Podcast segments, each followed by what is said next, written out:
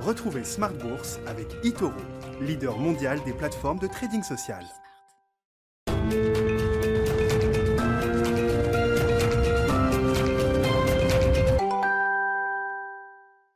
Et c'est reparti pour Smart Bourse, votre double dose quotidienne de marché en direct sur Bismart chaque jour à la mi-journée, 12h30, 13h et en fin d'après-midi désormais la grande édition pendant une heure à partir de 17h. Au sommaire ce soir une nouvelle séance d'alerte sur les marchés avec un CAC 40 qui a plongé jusqu'à plus de 2% au cours de cette séance hein, et on remarque que depuis quelques semaines on a de plus en plus fréquemment en tout cas ce genre de, séance de, de sell-off mais qui se termine relativement bien jusqu'à présent. C'est un peu l'histoire du roseau qui plie mais qui ne rompt pas puisqu'on a vu quand même un, rebond du CAC en, fin de séance. On reste dans le rouge et on va terminer cette séance dans le rouge mais plutôt sur l'idée d'une baisse de, de 1% avec un CAC 40 qui est allé rebondir sur des niveaux autour de 6420 points. Vous aurez le résumé complet de cette séance dans un instant avec Alix Nguyen. Sur le front de la macro, ce sera peut-être la bonne nouvelle de la semaine, l'emploi américain qui devrait rebondir au mois de septembre après un, un chiffre au mois d'août qui avait été un peu faible. On aura le chiffre global du marché du travail américain ce vendredi à 14h30, mais on a déjà eu des indications concernant les créations d'emplois dans le secteur privé avec la traditionnelle enquête mensuelle du cabinet ADP qui montre justement qu'il y a sans doute un, rebond au mois de septembre avec euh, des créations d'emplois dans le secteur privé qui euh, sont reparties à la hausse à 568 000 contre euh, un chiffre au mois d'août qui était déjà faible et qui a été révisé à la baisse à 340 000. On parlera de l'ambiance de marché euh, en ce moment Et puis euh, cette question que l'on ramène également sur le devant de la scène, on se l'a posée hier, avant-hier, mais on continuera de se la poser euh, aujourd'hui. Est-ce que la Bourse de Paris est prête pour accueillir OVH, qui sera la grande introduction en bourse de cette fin d'année avec un début de négociation prévu sur le marché d'Euronext le 15 octobre? Et puis en fin d'émission, le quart d'heure thématique sera consacré à l'Allemagne, les défis de l'Allemagne. On, en parlera avec l'économiste Europe de BOFA, Evelyne Hermann, qui sera avec nous en plateau à partir de 17h45.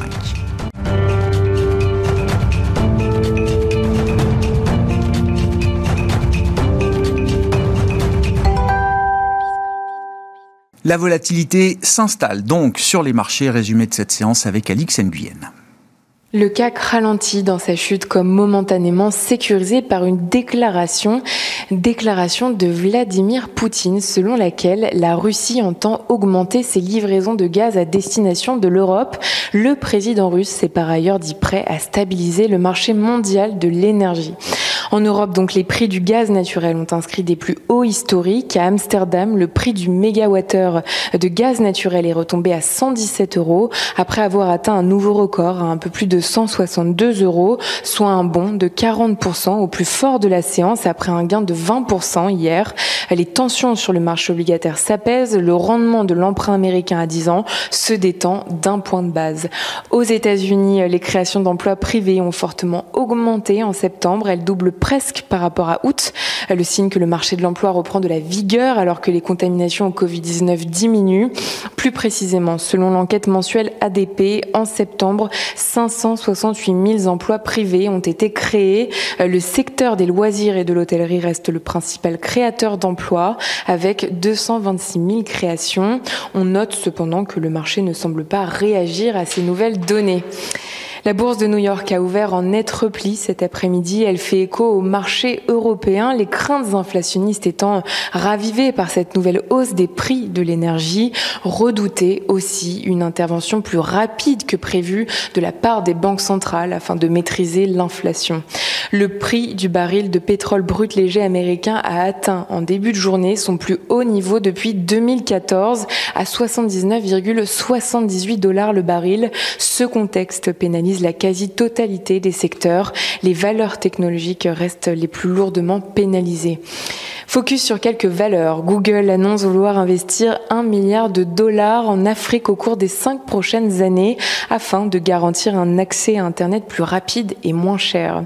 Et puis les actionnaires de World Freight Company envisagent une session pour 1,5 milliard d'euros. Demain, aucune publication de résultats d'entreprise ne figure à l'ordre du jour. Nous découvrirons en revanche les chiffres de la production industrielle en Allemagne et puis les traditionnelles inscriptions au chômage aux États-Unis. Tendance, mon ami, c'est avec Alix Nguyen chaque jour à 12h30 et à 17h dans Smart Bourse sur Bismart.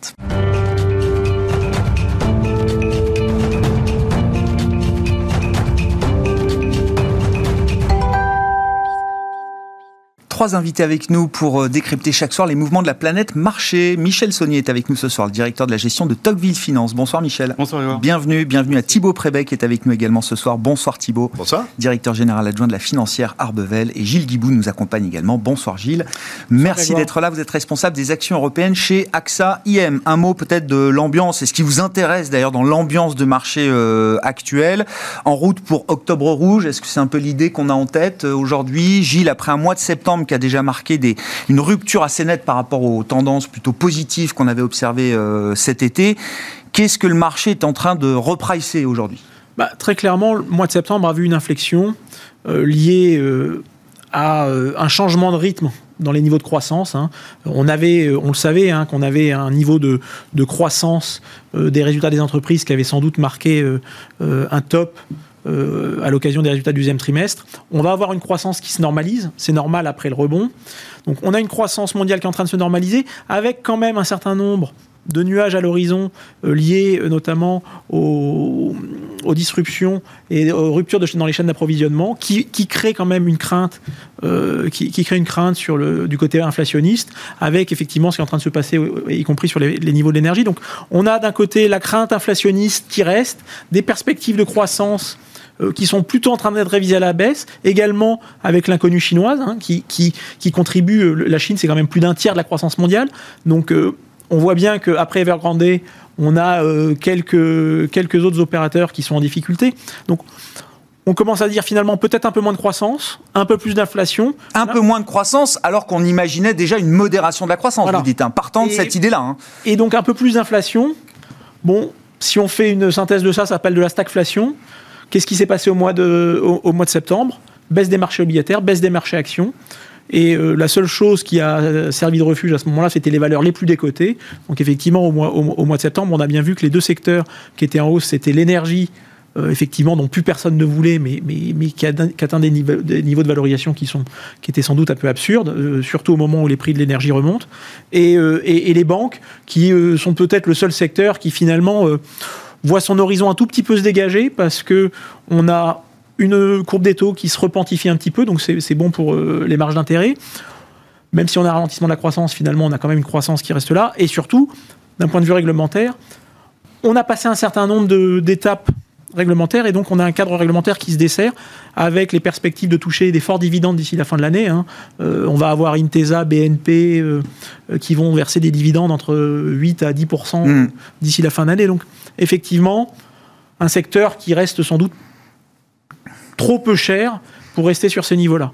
Euh, et donc là, on va arriver sur la période des résultats à partir de la semaine prochaine, avec d'ores et déjà un contexte qui est moins favorable côté 2, puisque euh, on a déjà eu pour le troisième trimestre quelques avertissements sur, sur résultats dans différents secteurs. Ce matin, on a eu TeamViewer, on a eu euh, Forestia et Plastic Omnium la semaine dernière, on a eu FedEx sur les coûts de la main-d'œuvre aux États-Unis. Donc, on voit bien que Nike aussi, hein, Nike aussi parce que, parce que, à cause du Vietnam. Donc on voit bien que il y a un peu plus d'interrogations. C'est pas encore négatif. Il n'y a pas encore tellement d'alternatives au marché action. Mais néanmoins, on n'a plus, euh, on, plus un cadre aussi porteur et on a quand même une valorisation pour l'ensemble des marchés qui est quand même pas ultra ultra porteuse puisqu'on a des valorisations qui sont quand même euh, toujours au-delà des, des, niveaux, des niveaux moyens de long terme.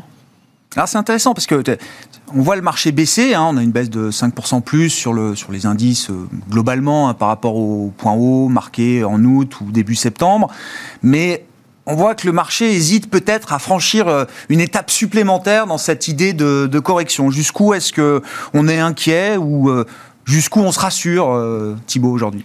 Ah, vous m'attaquez sur l'analyse technique, là, c'est un, peu fourbe. Bon, euh, non, c'est pas de l'analyse technique, euh, non En vrai, le marché. Sur les déterminants euh, fondamentaux du marché. Depuis les plus hauts, on a dû perdre pas, pas très loin, probablement de 10%. à ce stade, on vient d'une très forte hausse, qui était probablement rapide et un peu violente.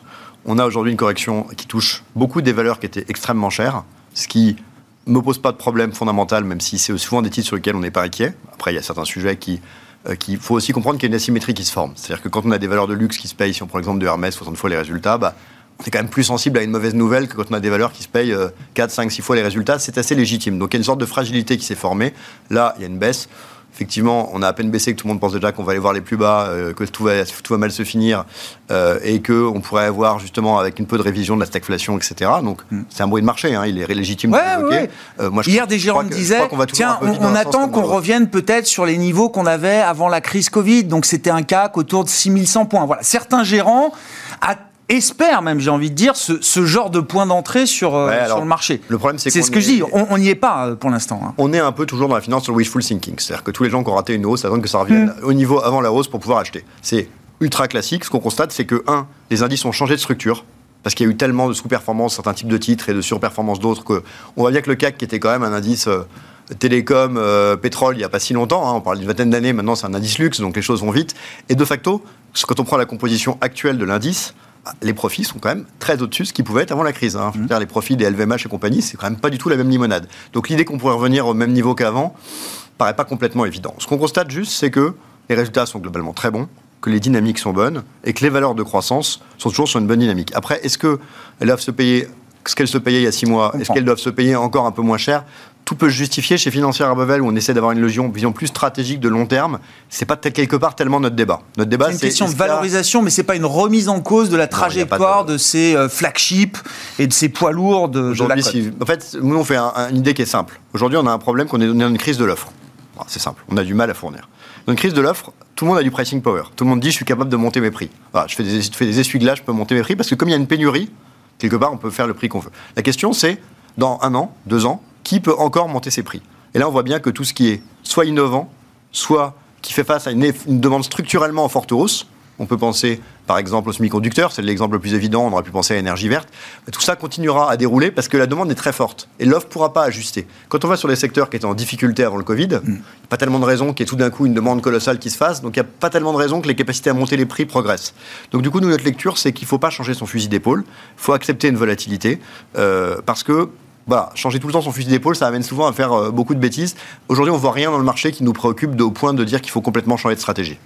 D'accord. Et, et les actions conservent un intérêt euh, supérieur, même si les pics de croissance sont passés, même si on va avoir un, un peu de normalisation des politiques euh, monétaires. C'est pas. euh, Bah, évidemment, parce que le problème, c'est que vous le dites vous-même, c'est intéressant la phrase que vous employez. Et vous dites pas les actions sont supérieures à X. Vous dites les actions sont supérieures parce que vous savez même pas tellement à quoi comparer, parce qu'il y a quand même pas grand-chose à côté, quoi. C'est ça le problème, c'est-à-dire que on voit que les stratégies dites alternatives, les hedges, les machins, ça fait bien longtemps que ça marche plus. On voit que le monétaire, le fonds en euros, c'est quand même difficilement très sexy. On voit que les cash d'actifs obligataires, quand on parle de taux qui remontent un peu, même si pour nous on est probablement pas très loin du bout du chemin, euh, c'est quand même pas ultra sexy.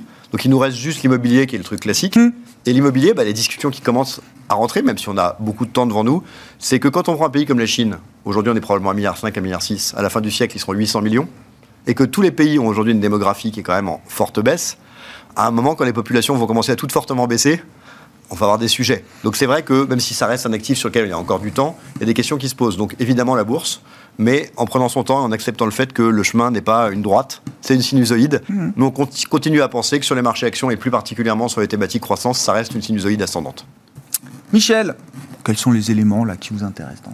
L'ambiance euh, globale Non, mais parce qu'il y a d'autres sujets et je veux qu'on parle Non, des introductions en bourse, mais. euh, C'est dit beaucoup de choses. euh, Et puis si quand même la crise énergétique, est-ce que ça peut être la Voilà, pénurie de trop et, et est-ce que ça redistribue un peu les cartes? Est-ce que ça remet en lumière quand même des acteurs de l'énergie euh, dont le marché ne voulait plus bah, marché- structurellement alors, presque? Le marché, il aime bien se faire peur de temps en temps. hein. C'est un peu ce qu'on est en train de faire aujourd'hui. Et ce qu'on a pu observer cette année, c'est que les mouvements de barre sont très violents. Hein. Euh, un coup, tout va bien, on est quasi euphorique, et puis d'un coup, c'est bientôt la fin du monde.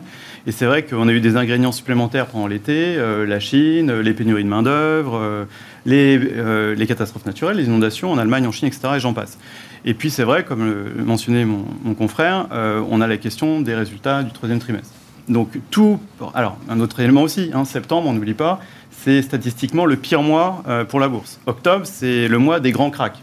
Donc, euh, s'il y a un moment où il faut une respiration des marchés après quasiment un an ininterrompu de hausse, c'est bien ces mois-là. Maintenant, est-ce que je suis inquiet par rapport euh, au comportement de la bourse sur les mois à venir? Non. Non. Euh, Il y a plein de raisons à cela. Euh, la première, c'est que je ne suis pas tout à fait d'accord sur l'histoire des valorisations. Euh, les actions, c'est le seul actif risqué qui reste en ligne à peu près avec sa moyenne de rendement sur 30 ans.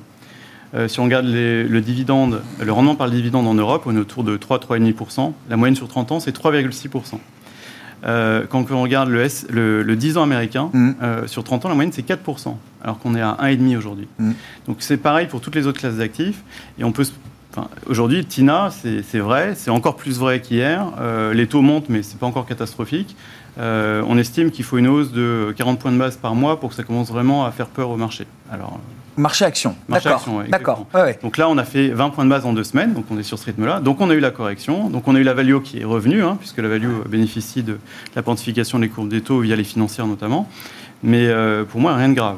À ce stade, la valorisation, on est à peu près à 15 fois les bénéfices. La moyenne historique, c'est euh, aller autour de 14 fois. Mm. Quand on voit les P obligateurs qui sont quasiment infinis, euh, il y a encore de la marge. Voilà. Euh, la crise énergétique, euh, oui, elle, elle vient après une- un gros stress sur la Chine, sur l'immobilier. Euh, pour moi, c'est un épiphénomène. C'est un peu euh, l'opposé de ce qui s'est passé l'année dernière avec le pétrole. Rappelez-vous, le, pétrole à moins 30 dollars Ouais. le baril. À ce moment-là, je disais qu'il fallait euh, remplir les piscines avec du pétrole. Là, bah, tous ceux qui ont du gaz naturel, il va falloir le vendre très très vite. hein, parce que si on regarde les courbes des forwards Ouais. sur le gaz naturel, on voit que ça s'écroule à partir du mois de février. Donc il y a, quel- il y a clairement un effet technique, puis une coïncidence qui est malvenue. Entre, bah, c'est la première fois qu'on a un problème d'approvisionnement en Asie et en Chine en particulier. Mm, mm. Merci la transition énergétique à marche forcée euh, décidée par Xi Jinping. Et puis en même temps en Europe, puisqu'on a un phénomène de restockage qui se passe en Russie au moment même où le froid arrive en, en Europe. Donc c'est vrai que ça crée... Et où les stocks sont au plus bas. Et les, les Ouais. stocks sont plus bas. On a un- une histoire, un imbroglio géopolitique au cours de, autour de Nord Stream 2. hein. Est-ce qu'il va être autorisé ou pas par l'Union européenne? Bon, voilà. Donc, euh, c'est vrai que, mais généralement, euh, ces phénomènes-là euh, liés aux ressources naturelles, ça dure peu longtemps. Ça a un impact euh, modéré sur la croissance, mais ça fait peur à court terme. Mais c'est donc voilà, vous dites c'est pas un scénario à la 2008 euh, entre guillemets où Ben, alors, ce que dit la L'envolée BCE, des matières ce que dit la premières. BCE, c'est que 10% de hausse du pétrole, c'est un impact de 10 points de base sur la croissance. Hmm. Voilà. Euh, Aujourd'hui, si on extrapole le prix du gaz naturel par rapport au pétrole, en équivalent pétrole, on sera 200 à 200 dollars. ça. hein Mais ça, on va pas rester là. Le- la courbe des- Non. des- du gaz naturel montre que ça va rebaisser. Donc a priori, oui, il va y avoir un impact temporaire, mais c'est pas suffisant pour créer de l'inflation et sûrement pas en Europe. Et par rapport à la stagnation, dans le stagflation, moi j'ai jamais vu de période de stagnation quand il y a autant de cash disponible. Donc quelques chiffres, hein. il y a 4,5 trillions aujourd'hui de dollars qui sont dans les fonds monétaires. Euh, les entreprises américaines, elles ont euh, l'équivalent de 17% de cash, 17% du PIB américain aujourd'hui en trésorerie. 17%. La dernière fois que c'est arrivé, c'était en 1949. Il y avait 14% du PIB. Euh, quand une entreprise elle a du cash, a priori, elle ne va pas le dilapider. Alors, elle peut faire aux États-Unis du share buyback, c'est un truc très connu, mais elle peut aussi faire des capex, des dépenses d'investissement. A priori, c'est ce qu'ils vont pouvoir faire. Surtout qu'il y a une crise de l'offre, comme on disait tout à l'heure. Euh, L'autre point, c'est que souvent, ça peut venir aussi à stagnation d'un problème de pauvreté ou d'appauvrissement de la population. Si on regarde les ménages américains, aujourd'hui, on s'aperçoit qu'ils ont 17, alors chiffre 17 encore une fois, Mmh, mmh. 17 trillions de dollars euh, euh, d'économies euh, de- dans leur bas de laine, euh, dont 3,3 trillions ont été euh, artificiellement créés lors de la pandémie parce qu'ils ont sous-consommé. Donc il y a quand même beaucoup d'éléments qui me font penser qu'il y aura une stagnation. Les forces de rappel pour la Ouais, croissance. franchement, ouais. Je comprends. Non, mais stag- stagnation, c'est un peu fort, mais c'est l'idée d'une ralentissement plus marqué que prévu de la croissance, quoi. On n'y est pas, on n'est pas encore là. Franchement, non. Sur, la, crise énergétique, je sais pas, il y a peut-être que- quelques éléments aussi à, apporter. Alors sur le plan boursier, je, notais, on en parlait à, à la mi-journée, voilà, Total reprend 20% là en ligne droite quasiment depuis euh, un mois et demi. Euh, Est-ce que ça remet sur le plan boursier, en tout cas, en tout cas certains acteurs euh, un peu sur le devant de la scène? Est-ce que euh, Alors- ça peut, même peut-être changer la perception ou le statut que ces valeurs-là avaient sur le plan boursier? Alors effectivement, Total remonte, Total remonte mais, mais en fait on s'aperçoit que le marché fon- fonctionne par, par thème. Et quand on parle de la valorisation du marché en règle générale, juste Mhm. pour rebondir sur la valorisation, en réalité, on s'aperçoit que le marché est complètement polarisé. Et qu'effectivement, derrière un 15 fois de PE, on, a, on a du pétrole et des banques qui sont vraiment pas chers, et on a les sociétés de croissance qui sont celles qu'un gérant action a envie d'avoir pour le long terme, qui sont sans doute beaucoup trop chères et qui sont beaucoup plus sensibles au taux d'intérêt à court terme. hein. Et, et donc, il y a l'ajustement de, de valorisation, il se fait bien sur ces, sur ces valeurs-là. Et encore une fois, c'est une, une histoire d'ajustement sur le court terme, pas sur le long terme si les stratégies et les produits sont bons. Pour revenir au pétrole, euh, on avait une situation où ces, valeurs ont été plus que vendues hein, euh, depuis, un an. Euh, c'est ces deux secteurs, avec la banque encore une fois, qui expliquaient pour l'intégralité euh, la baisse de l'année 2020. Euh, Tous les autres secteurs étaient à peu près en hausse. Donc on a effectivement un rattrapage. Structurellement, néanmoins, même si les valeurs pétrolières font partie de la solution de la transition énergétique parce que on va pas arrêter euh, le charbon, le pétrole et le gaz pour faire des éoliennes et, euh, et, euh, et, des, et, des, panneaux solaires, parce que l'hydrogène, c'est pas encore tout à fait prêt. la fusion qui a été annoncée mmh. par Eni, oui. c'est le début, mais ça sera pas avant 15 ans. Et, le nucléaire, on ne sait pas encore si ça va vraiment pouvoir fonctionner, parce qu'on on en a en France, mais en Europe, c'est toujours pas bien accepté. Donc, il y a quand même aujourd'hui un certain nombre d'investisseurs qui font face à une sorte de, de schizophrénie entre les cash flows qui sont générés à court terme et qui permettent de réinvestir pour faire la transition énergétique, et dans le même temps un certain nombre, un certain nombre d'organismes de labellisation qui vous disent mais si vous avez encore des valeurs pétrolières, en réalité, vous pouvez pas faire la transition énergétique, vous participez pas à la transition. Mais, même pire que ça, euh, euh, Gilles, euh, vous avez un fonds climat aujourd'hui ou marketé climat. Les gérants m'expliquent que quand on veut vendre ce fonds, mettre du total dedans, c'est compliqué. Le, retail ne peut pas comprendre et ne peut pas admettre qu'il y ait du Total Énergie dans un fonds climat aujourd'hui. C'est compliqué. Nous, aujourd'hui, il se trouve qu'on a transformé nos fonds euh, mainstream en, en, en, des fonds qui s'attaquent à la transition énergétique, et donc euh, avec cette problématique de climat suivant les fonds, suivant les labels auxquels on a mmh. appliqué, il y a des fonds qui peuvent avoir du total, il y en a d'autres qui n'ont juste pas la possibilité de le faire. Mmh. Nous, on pense qu'effectivement, il y a un sens, il y a un rationnel pour avoir du total. Maintenant, effectivement, quand on est face à des clients euh, particuliers, on s'aperçoit qu'une partie du travail d'explication, il n'est pas sur 95% du portefeuille, il est sur 5% pour savoir pourquoi on a du total. Et donc la justification. Donc à un moment donné, vous êtes de, manière très pragmatique, vous dites bon bah finalement est-ce que ça vaut le coup que j'en ai? Sachant que faut quand même pas perdre de vue, c'est que la consommation de pétrole, même si ça va pas se faire du jour au lendemain, à partir de 2026, si on écoute euh, Total, va commencer à baisser. Et donc vous avez des forces structurelles qui vont être qui, vont qui vont peser négativement. Et que dans le même temps, il y a des plans de capex très importants pour développer d'investissement pardon pour développer euh, les énergies renouvelables. Donc si vraiment vous voulez faire la transition énergétique, à la limite, vous dites, bah, je vais aller acheter directement un, un, pur acteur de la transition énergétique, ça sera plus simple. Donc il y a, y a, quand même une réticence d'un certain, certain nombre mmh. d'acteurs à revenir sur le secteur. Donc on avait sans doute un, niveau d'exagération sur des valeurs totales. Mais un changement de statut complet qui ferait que ces valeurs-là soient identifiées comme euh, des valeurs vertes pour demain, on, je, est pas là. Je pense qu'à ce stade, compte tenu du poids qu'a encore le pétrole et le gaz euh, dans la part de chiffre d'affaires, plus de 50%, ça reste compliqué. Je veux pas dire, je veux pas l'exclure, mmh. mais ça reste compliqué. Je pense qu'on pourra en reparler quand on aura des, des, valeurs qui seront un peu plus faibles, de l'ordre de 25% malheureusement. Je dis malheureusement parce qu'ils font vraiment partie, ces acteurs font vraiment partie de la transition énergétique compte tenu de l'importance de leur cash flow aujourd'hui. Hein. Thibaut, Thibaut Prébès, quelques réflexions, je sais pas, sur la crise énergétique, ce que ça implique, et peut-être sur le statut de ces acteurs-là qui se retrouvent alors un peu remis sur le devant de la scène. Euh, au, regard bon, du mix énergétique qui n'est pas optimal aujourd'hui euh, en Europe. Ouais, c'est intéressant. C'est-à-dire qu'il y, y, a toujours ce sujet qui est rigolo, qu'on a des formules qui sont défavorables aujourd'hui pour l'électricité. Et quand elles étaient favorables, ça dérangeait absolument personne. Puis quand d'un coup c'est favorable, il faut aller taper sur EDF. Donc on se rend compte qu'il y a quand même des acteurs qui ont le droit d'être toujours perdants. Ce qui est quand même un truc dont il faut tenir un peu compte euh, en bourse. C'est-à-dire que c'est toujours les mêmes vient, sur lesquels on vient taper. Et, et... Pas juste en France, hein. en Espagne aussi, Iberdrola, d'autres sont. Voilà, Mais même sujet. c'est un point d'ailleurs qui est important en bourse. Et je reviens à ce que vous disiez tout à l'heure. Il y a des valeurs qui sont chères il faut se rendre compte qu'il y a des valeurs qui sont chères parce qu'elles passent toujours entre les trous. Si je prends l'exemple des GAFAM, si je prends l'exemple même de sociétés comme LVMH, on voit que les crises passent et il y a des boîtes dont le chiffre d'affaires, euh, grosso modo, est quasiment jamais affecté, voire qu'il y a des opportunités. Et c'est ces valeurs qui sont chères. Et il y a des marchés et des valeurs qui sont pas chères parce qu'ils prennent toujours des claques quoi qu'il arrive, parce que dès qu'un truc est favorable, on leur tape dessus. C'est un des sujets de Total, qui se retrouve toujours à peu près dans tous les trucs politiques à prendre une claque. Par exemple, ça pourrait être le cas du marché chinois, plus globalement, où tout le monde dit c'est pas cher, ça a sûrement de la valeur, nous on y croit. Mais la décote, elle est justifiée par des interventions politiques. Donc ce que je veux dire, c'est que dans ce qui est cher et pas cher, il faut quand même aussi intégrer euh, une dimension qui est la capacité à en fait avoir toujours un news flow plutôt favorable. Tu sais, comme Alcatel à l'époque, elle était pas chère et il y avait toujours ce qu'on appelait learning before everything parce qu'il y avait toujours une raison chaque année exceptionnelle pour laquelle ça marchait pas. Une société comme ASML, qui avait détrôné provisoirement rapidement LVMH euh, au sein du CAC, c'est une société qui a révisé systématiquement à la hausse ses résultats, qui l'a encore fait massivement en cours de mois et ça a quand même baissé parce que c'est pas ce que le marché voulait euh, comme type de société. Mais on sait que voilà, c'est des boîtes chères, mais des boîtes chères qui révisent tout le temps à la hausse, bah, au bout d'un moment, en fait, c'est toujours cher parce que ça monte tout le temps quand ils révisent. Mais en fait, c'est pas si cher par rapport à probablement la réalité de ce qui va être fait.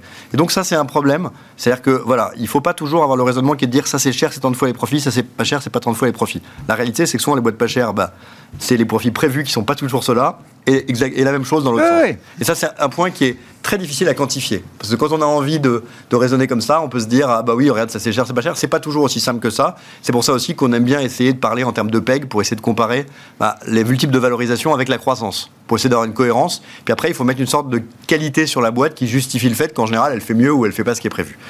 Voilà. Et puis après, sur la partie énergétique, bon, tout ce qui a été dit euh, me va très bien. Ce que j'ajouterais, c'est que nous, on croit pas tellement à une inflation euh, durable. Donc on pense que tout ça, c'est des épiphénomènes.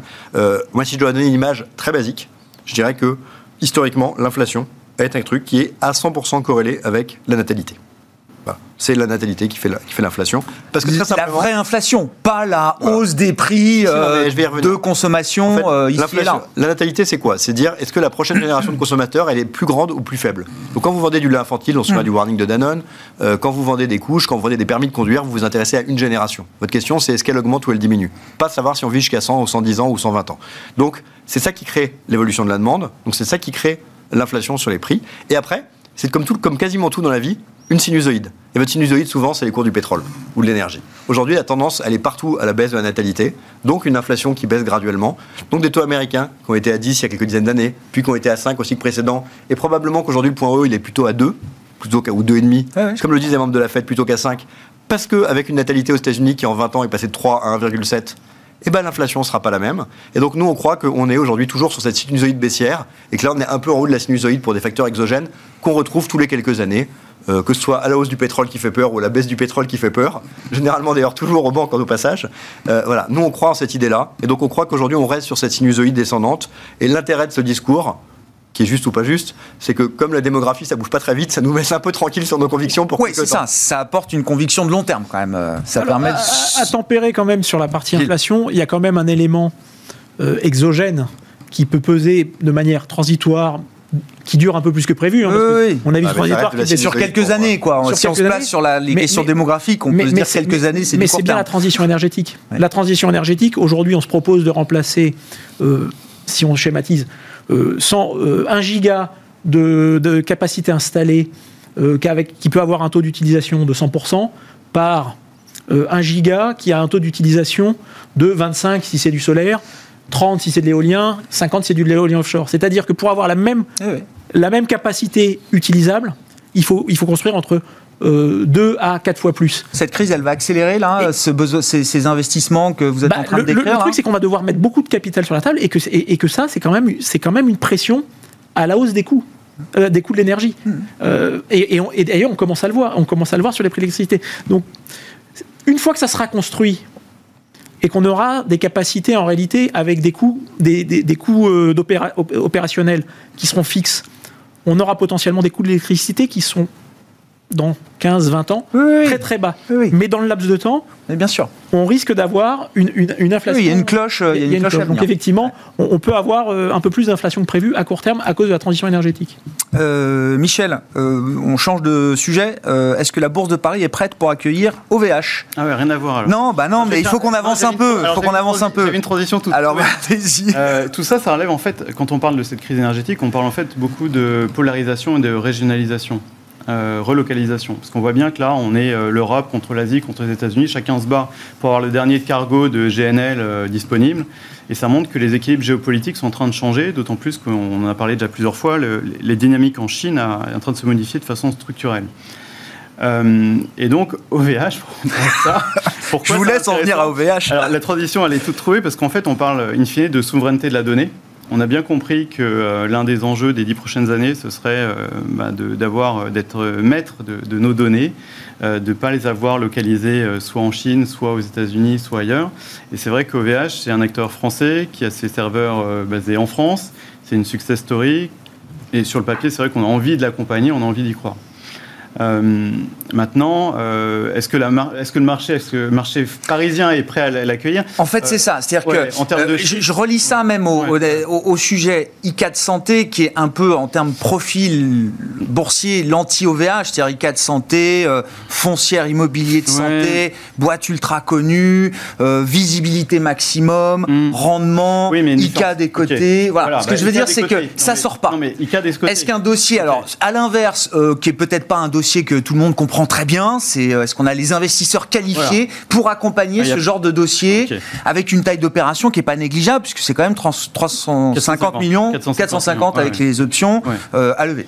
Bon, déjà 450 millions, c'est pas énorme. hein. On a déjà fait des, des- des- des introductions en bourse qui étaient Ouais. plus importantes. Donc ça, ça doit ICA pouvoir de jouer. santé, 800 à 1 Oui, milliard, c'est ça sort pas. Alors d'accord. Alors ICANN, vous l'avez mentionné, euh, c'est coté en bourse. Donc en fait, l'opération ICANN Santé, c'était de, ben, de revaloriser une de leurs activités, ICANN Santé, en laissant un flottant euh, qui resterait euh, minoritaire. Donc des perspectives euh, actionnariales qui étaient celles d'un rendement intéressant, mais euh, somme toute limitées, puisque dépendant d'un actionnaire euh, majoritaire qui Ouais. le resterait. D'accord. Euh, L'autre point, c'est que ICANN est aujourd'hui extrêmement décoté en bourse par rapport à une activité ICANN Santé qui, cotait avec, qui aurait coté avec une prime par rapport à la valeur euh, de l'actif net évalué. Donc là, on- n'a pas du tout le même point de départ et c'est pas le même secteur aussi. Il se trouve que, manque de bol, euh, l'introduction en bourse a été placée sur le marché au moment où, euh, pendant 10 jours, les taux n'ont pas arrêté de monter et valeur défensive euh, plutôt euh, axée taux plus bas plus longtemps. Quand les taux remontent, ben, c'est pas le bon moment. Donc en fait, ils ont joué de malchance par rapport à ça, et c'est vrai que le timing a entraîné une difficulté à placer le papier. Quand on parle d'OVH, c'est quand même un, un oiseau assez unique, euh, en France et même en Europe. Euh, c'est un concurrent de tous les Amazon, Google de la Terre. Euh, donc il y a un intérêt en termes de diversification de portefeuille euh, du fait de cette activité-là.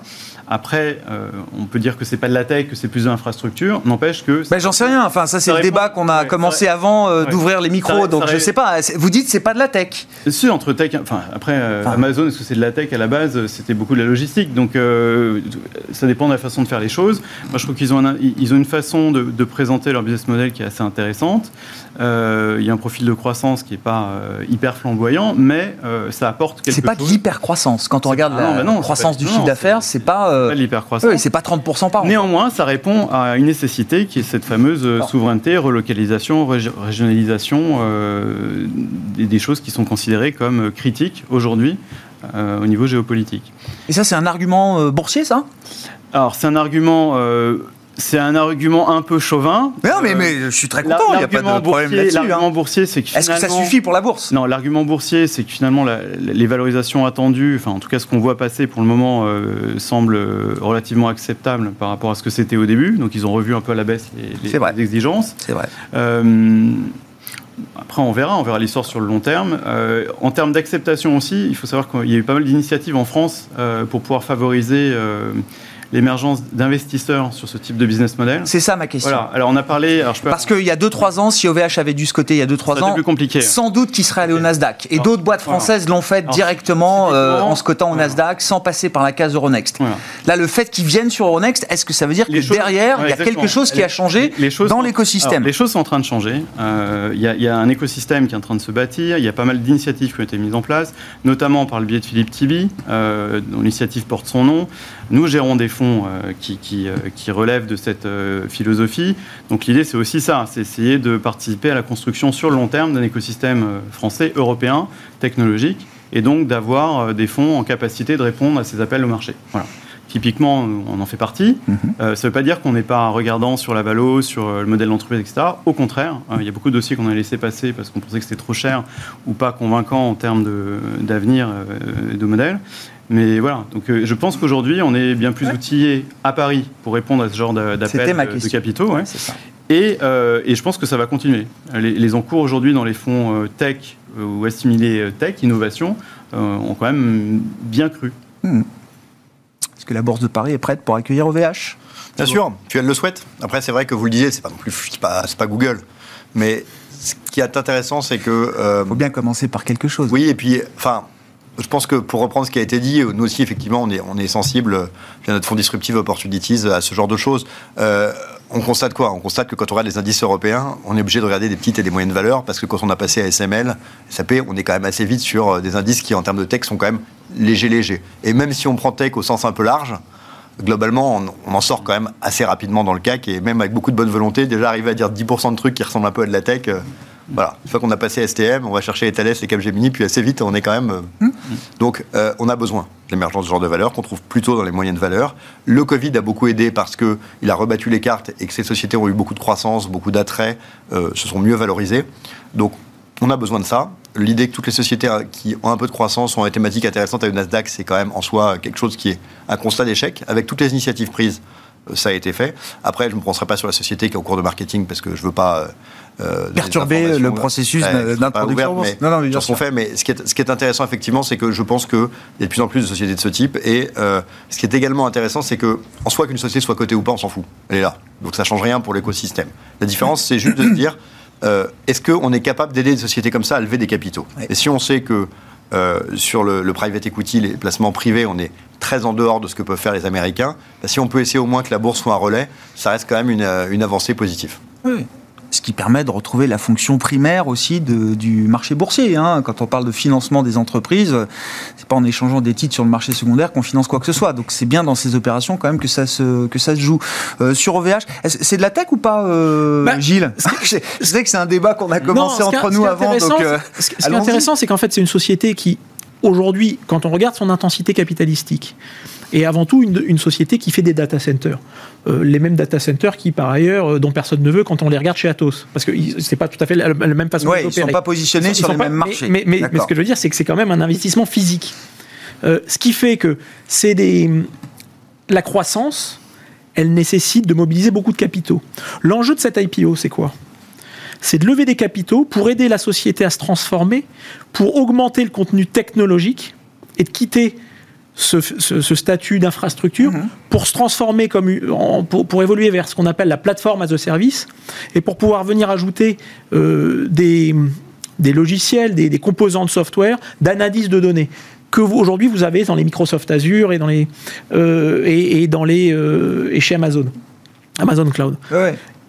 La seule chose, c'est qu'aujourd'hui, quand, quand une société comme ça se présente en bourse, c'est de s'assurer qu'on la paye le bon prix, parce qu'il va falloir l'accompagner dans cette transition, mais qu'aujourd'hui, il peut y avoir encore des doutes sur leur capacité à ach- à achever cette, cette transformation. Ça, c'est ma question. C'est là où on n'est pas le Nasdaq. Ça Et- se paye, ça va se payer 5,5 fois le chiffre d'affaires. mais c'est là euh, où, d'un point de vue 2021. investisseur, c'est là où, d'un point de vue investisseur, il faut accepter de participer à cette aventure, parce que, mais, mais il y a quand même une composante risquée dans cette transformation. Donc, à, à- à la fin, et nous, c'est comme ça qu'on regarde les dossiers, c'est si le titre arrive à un prix qu'on estime juste et qui nous permet effectivement de pas quoi, de considérer que cette prise de risque, elle est pas elle, elle est reflétée dans le prix et qu'on n'achète pas juste un, acteur d'infrastructure.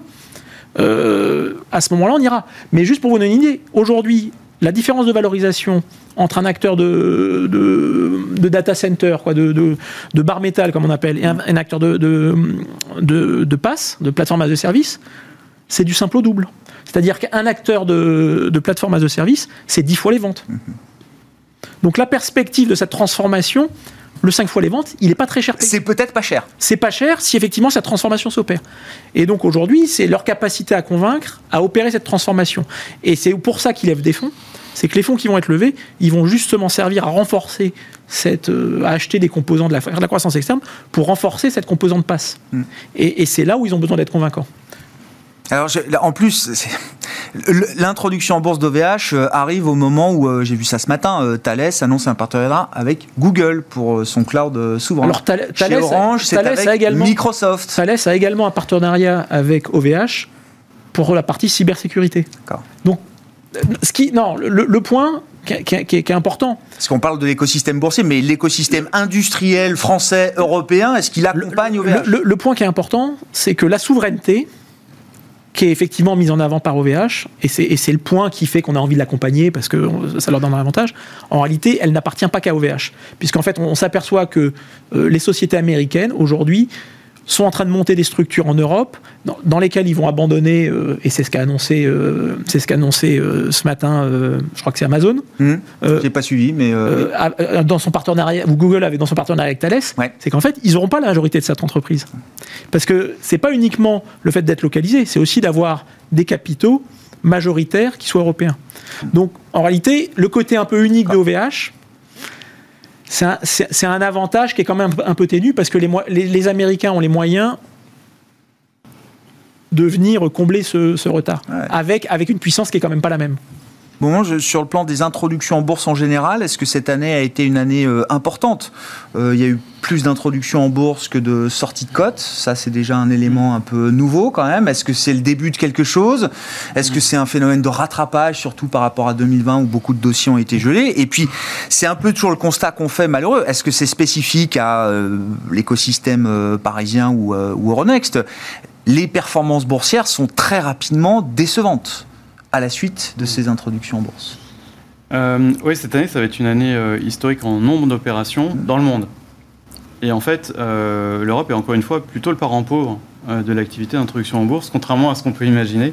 Mm. ça a longtemps été tiré par les introductions en bourse américaines et chinoises, jusqu'au coup d'arrêt qu'on connaît. Donc c'est vrai qu'en Europe, on a eu certes beaucoup d'opérations, mais de taille plutôt modeste par rapport à ce qu'on a vu ailleurs dans le monde. Et c'est vrai que la performance, euh, si on regarde avec un peu de recul, est assez décevante à ce stade. Ça, c'est un problème, ça? Aux États-Unis, on est très attentif. Alors, le, pop d'ouverture, combien ça va Est-ce que ça va doubler sur la sur la première séance Il y a pas mal de choses. Déjà, il y a eu euh, la volonté en Europe de lancer les SPAC, euh, qui sont un véhicule d'investissement mhm. totalement nouveau pour les investisseurs européens et qui, pour l'instant, à quelques rares exceptions, euh, n'ont pas fait des étincelles. Euh, c'est un chèque en blanc hein, qui, est, signé à des entrepreneurs ou à des financiers qui s'engagent à, partir d'une coquille vide dans laquelle on va mettre de l'argent à faire une acquisition dans un secteur qui est identifié en vue de, consolider potentiellement un, sous-secteur. Donc ça, c'est une nouveauté. Ça a représenté aux États-Unis la moitié d'introduction en bourse cette année. Ça marche, ça a marché aux États-Unis, en Europe, ça a déjà beaucoup moins bien marché. Oui, il y en a quelques-uns, ils se comptent sur les doigts de demain, quoi, on va dire. Il y en a eu, oui. Euh, pour le reste, euh, souvent c'est une question de valorisation. On en vient à ce que disait mon, confrère, euh, et c'est pas mal dû à la sphère du private equity que l'on mentionnait tout à l'heure.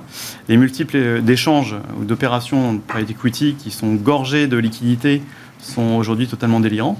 Et c'est vrai que la tentation, c'est d'essayer d'obtenir des valorisations très élevées lorsque un, fonds de private va céder une activité en bourse. Le problème, c'est qu'on, nous actionnaires, euh, ne sommes pas forcément prêts à, payer euh, ce décalage euh, au fonds de private equity aujourd'hui quand ils essayent une opération en bourse. Il y a quelque chose qui n'est pas équilibré, vous dites, dans la manière dont ça... Bah, il y a une différentielle. Déjà, enfin, c'est comme pour les... on, a, la même chose sur les... Oui, les, fonds de private equity aujourd'hui, c'est quasiment la moitié des introductions en bourse. Hein. Mm-hmm. Donc, quand on voit ce qu'ils payent par ailleurs, c'est normal qu'ils exigent beaucoup.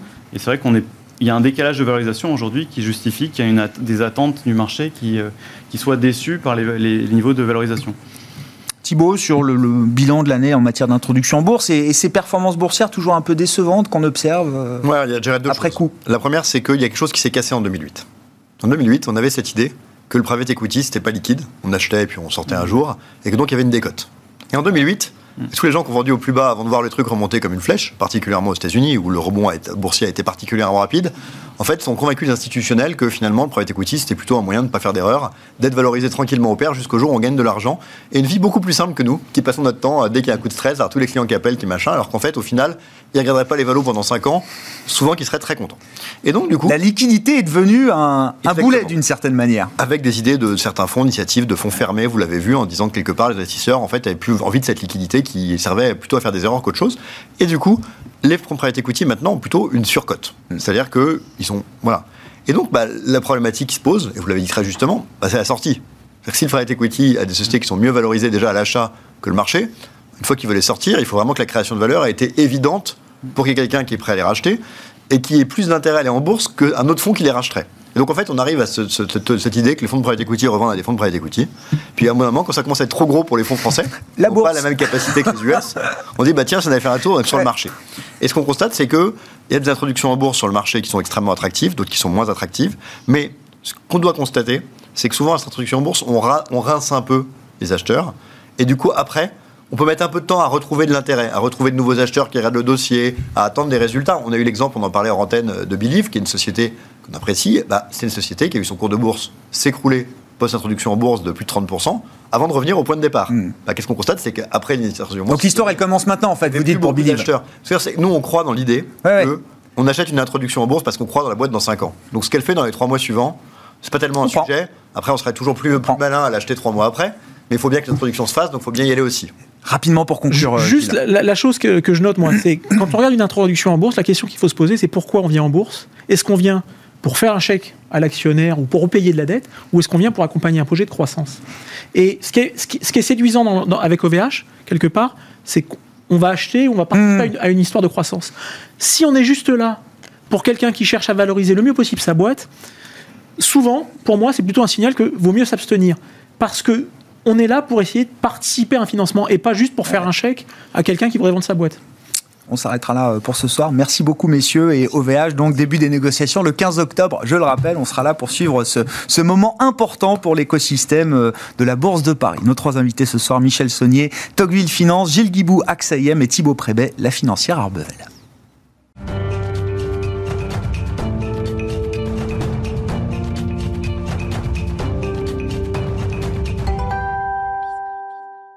Le dernier quart d'heure de Smart Bourse. Chaque soir, c'est le quart d'heure thématique. Le thème ce soir, c'est celui de l'Allemagne et des défis de l'Allemagne dans l'ère post-Merkel qui s'ouvre en ce moment. Nous en parlons avec une économiste, Evelyne Hermann, qui est à mes côtés euh, en plateau. Evelyne, bonsoir.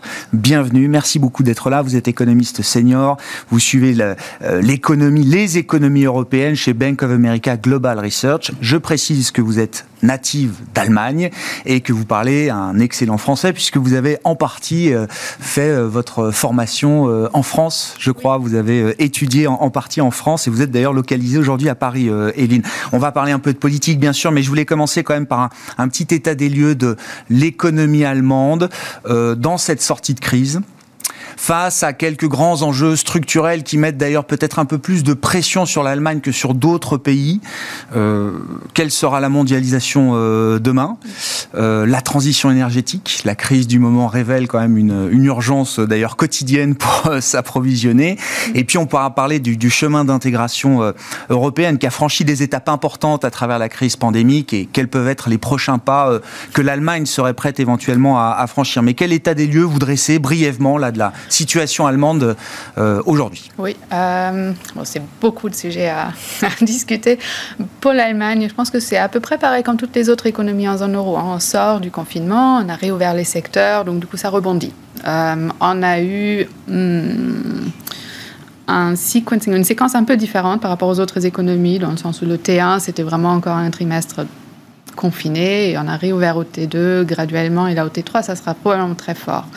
Il y a certains problèmes qui restent assez problématiques, c'est notamment le secteur manufacturier. Donc du coup, pendant un bout de temps dans la crise, en 2020 notamment, on s'était dit que hum, une économie qui est plus intense en manufacturier va gérer mieux parce qu'il y a plus de demandes pour le bien que pour les services dans une situation de confinement.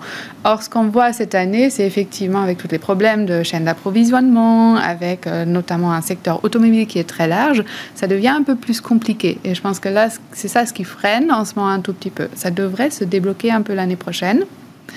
Euh, et dans ce contexte-là, l'Allemagne, comme toutes les zones euro, va poursuivre sa normalisation en termes de PIB avec un profil qui était moins grave dans la baisse, donc du coup avec une perte de revenus permanente moins importante, mais du coup avec des problèmes qui restent face à une croissance potentielle qui se ralentit, avec une mondialisation qui change. Euh, voilà. La question démographique aussi, hein, qui bah, sous-tend beaucoup de choses dans la stratégie allemande. nouvelle, mais bien sûr. Est-ce que cette crise, justement, et ça nous amène gentiment sur le terrain de la politique, mm. accélère les réflexions euh, du côté des décisionnaires politiques euh, en Allemagne sur la stratégie économique de long terme d'une économie comme l'Allemagne? Accélérer les décisions, je ne suis pas très sûre. Mm. accélérer les problème, oui.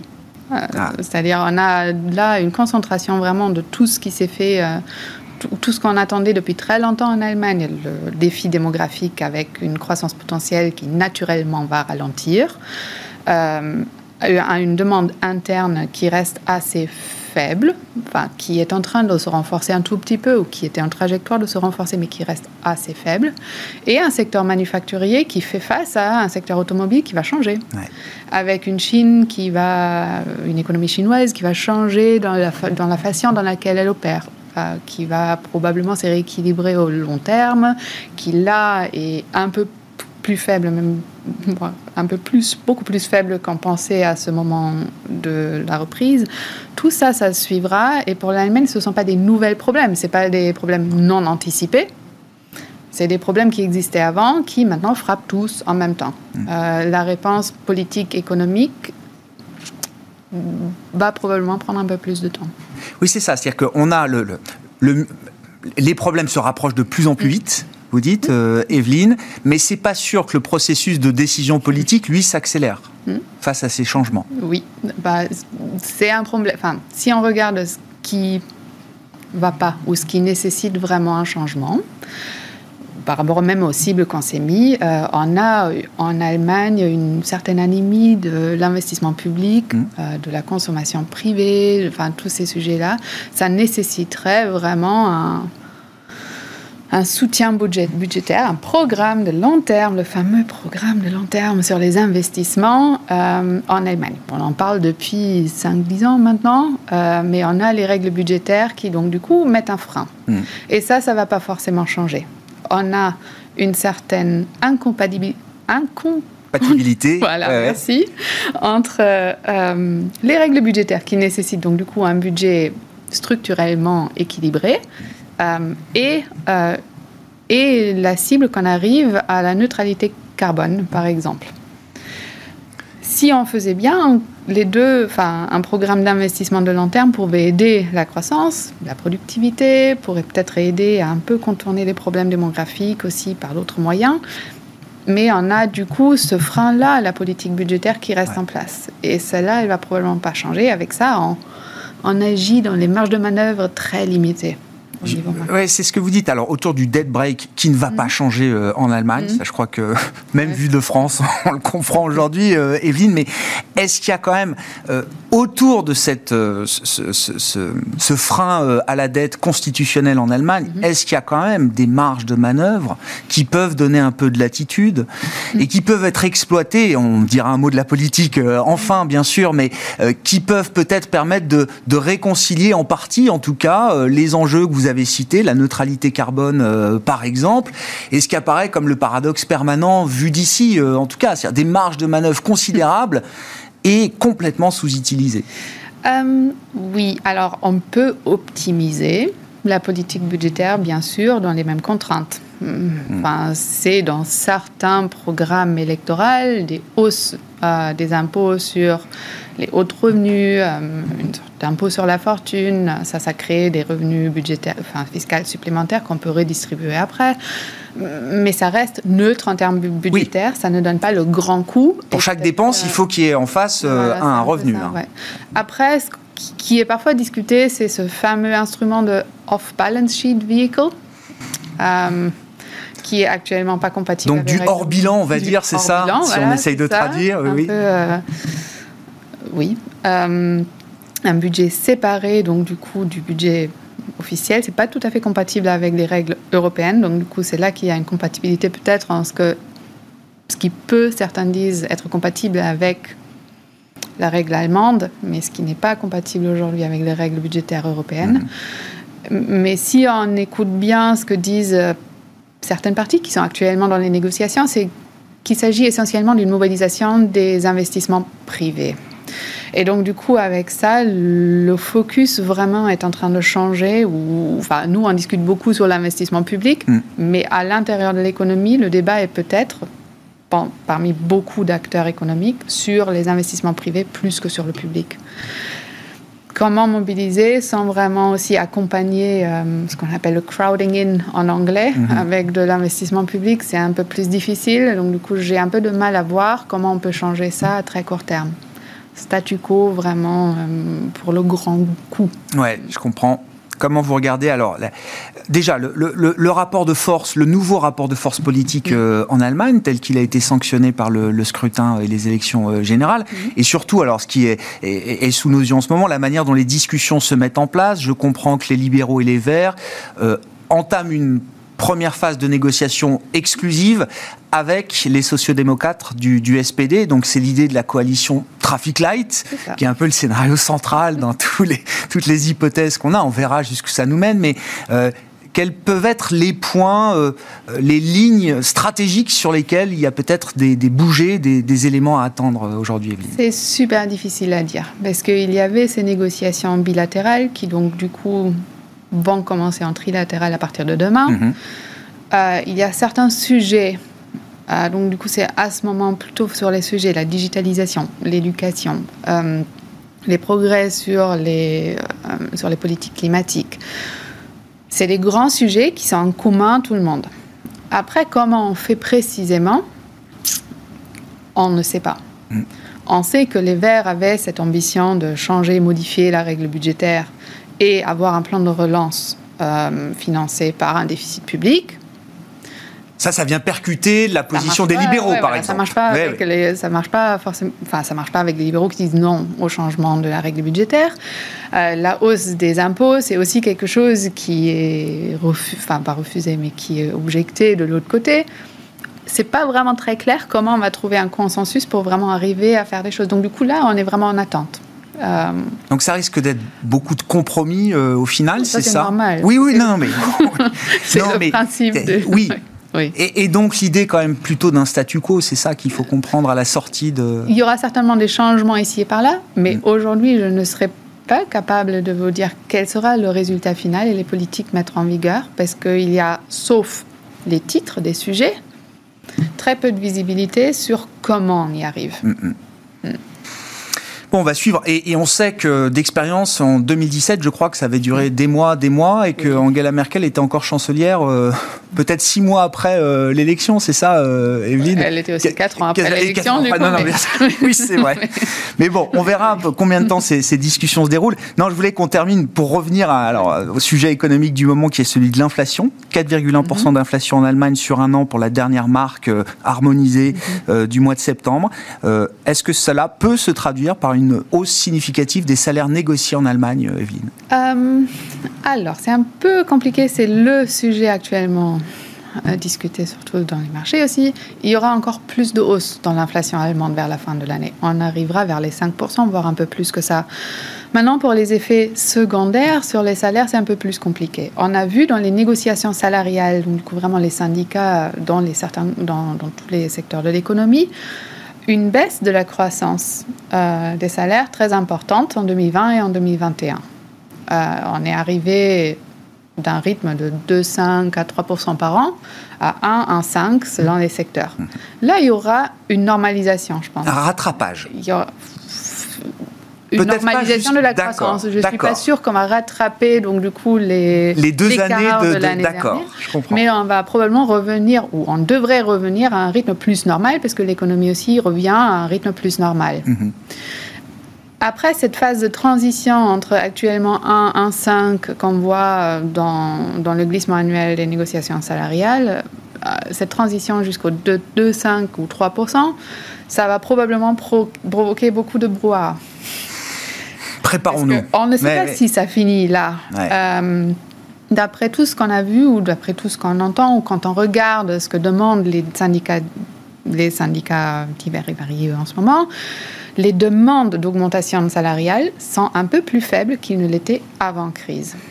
Et puisque là aussi c'est compromis, si on entre une négociation avec une demande qui est un peu plus faible, qui a l'air grande au total, entre 4 et 5 mais qui est de 1 point de pourcentage moins qu'avant, le résultat est peut-être aussi un peu moindre déjà en pré-programmé, mais voyant. Donc, euh, normalisation, oui. Au-delà de ça, j'y crois pas encore. Mais... Oui, c'est ça. L'idée, c'est qu'on ne sort pas totalement de la modération salariale en Allemagne. Euh, non, dans toutes les discussions, c'est la compétitivité qui continue à peser très lourde. C'est une économie qui est très orientée vers les exportations. Euh, c'est aussi la sécurité d'emploi qui pèse très lourde avec les défis dans l'automobile et et oui, après, c'est la flexibilité qu'on négocie. plus de temps, moins d'heures de travail pour peut-être un peu moins de paix. Merci beaucoup Evelyne d'avoir euh, été avec nous pour nous apporter ces éléments d'analyse et de réflexion sur l'Allemagne, la situation économique allemande, avec évidemment les négociations politiques qui entrent dans une phase importante, des négociations tripartites SPD, FDP et euh, Vert qui euh, se déroulent là pour les, les prochains jours. Evelyne Herman qui était avec nous en plateau, économiste Europe chez Bank of America Global Research. Ainsi se termine Smart Bourse ce soir. On se retrouve demain en direct à 12h30 sur Bismart.